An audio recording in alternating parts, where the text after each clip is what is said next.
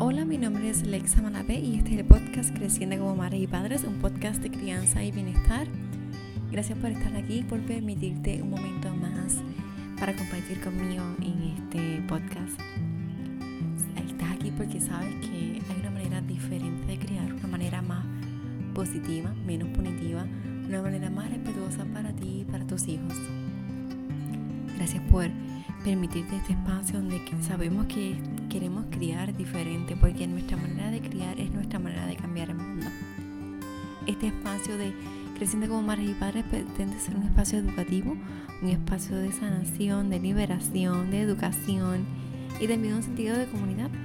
Las experiencias que escuchas aquí son mías y también son tuyas, son las que me compartes en los mensajes de Instagram, en mensajes de texto. Así que gracias por pues siempre compartir y ser parte de este proyecto. Gracias por compartirlo y gracias por las valoraciones en iTunes para que este programa siga creciendo y pueda llegar a más y más familias. En el episodio de hoy quiero hablarte acerca de un blog post que puse hoy en Instagram y eh, es una frase de Laura Goodman, sí, día estoy como que con Laura Goodman. Dice, el trabajo de ama de casa no tiene absolutamente nada que ver con maternar ni criar hijos. Simplemente suceden en el mismo ámbito. Bueno, Laura Goodman es una mujer que admiro mucho. He escuchado sus ponencias, no he, escuchado, no he tenido la oportunidad de leer los libros, pero sí los voy a leer de pronto. Y sus ponencias me parecen maravillosas y bastante reveladoras. Yo creo que hasta con unas he llorado, ¿verdad? Porque se, abre y es bien vulnerable y abre muchas, muchas eh, puertas y ventanas y de todo, porque son cosas que realmente no lo pensamos desde ese punto de vista hasta que ella lo trae a colación, así que te invito a que la busques y escuches. Entonces esta frase la leí y pensé compartirla contigo porque pienso que el trabajo del hogar debe ser uno compartido con las personas que habitan en el mismo lugar, siendo este el primer lugar o la primera comunidad en la que nuestras hijas e hijos convivirán no es, no es que nuestra pareja nos ayude, es su deber, puesto que el, el trabajo del hogar ocurre en el mismo lugar donde se paterna y se cría. Así que si yo soy madre y el trabajo de ama de casa ocurre en el mismo lugar donde materno y donde crío, lo mismo pasa con el padre. Así que somos dos personas que trabajamos en equipo y que debemos entonces colaborar, tener ¿verdad? tareas similares, aunque eh, ambos estemos trabajando, ¿verdad? Y el trabajo y las tareas del hogar se hace mejor o son más llevaderas si nos ayudamos, si todos cooperamos. Estar consciente de este trabajo en común se hizo más visible cuando comencé a trabajar lejos de casa. Entraba a las 6 de la mañana y salía a las 3 de la tarde. Tenía que irme a las 5 de la mañana como tarde. Dejaba lonchera, la ropa y todo listo para que mi esposo pudiera llevar a la niña a la escuela, una a la escuela y yo al cuido. Yo sé que él batallaba con ellas por las mañanas para que se lavara la boca, para que se quedara en el cuido la primera vez que ella estaba en el cuido. Así que y no, le gustaba quedarse. Yo salía a las 3 de la, de la tarde corriendo. Yo volaba por la autopista para poder buscar a una a la escuela, buscarla a la casa de la abuela. Y entonces poder ir a la casa, hacer comida, bañarla, hacer tareas, acostarlas, peinarlas, poner unas redecillas esas que le ponen cuando te vas a poner una peluca para que el cabello no se les moviera y estuvieran peinaditas otro día. Y mi esposo no tenía que hacer entonces esa parte de peinarlas. Además de que él no sabía mucho de peinar. Más lo extra, yo estaba estudiando para mediadora y luego para asistente Montessori.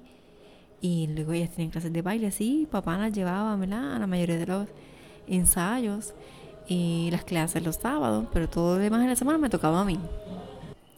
Con todo esto, escuché decir a personas cercanas a mí sentir lástima por mi esposo. Ay, bendito es que él, está pasándola, está haciendo mucho trabajo, o todo el trabajo que tiene, toda la carga. Y wow, eh, no es que lo estoy criticando a él, ¿verdad? Porque no es este el propósito de este post. Es que ahí me di cuenta lo injusto de todo y de cómo sentía toda la carga de la crianza, la casa y el trabajo sin empatía de los demás. Era como que todo tenía que recaer sobre mí porque yo era mamá y tenía que criar, tenía que hacer todas esas cosas sin que papá ayudara más de lo que ya estaba ayudando, porque ya eso era eh, demasiado, ¿verdad? bueno, pasé por momentos de ansiedad, busqué ayuda profesional porque me sentía bien tras la la pared, o son hijas, o el, o el trabajo. Entonces estaban pasando muchas cosas. Mi hija mayor estaba enfermando, tenía piedra. Y cada vez que le bajaba la piedra, o bajaba un poco más, tenía que llevarla al doctor, al hospital, porque tenía mucho dolor. Y entonces allí la controlaban hasta que la piedra en algún momento bajó. Pero fueron meses, porque la llevamos al urólogo y el urólogo dijo: No, hay que esperar que baje y va a bajar sola.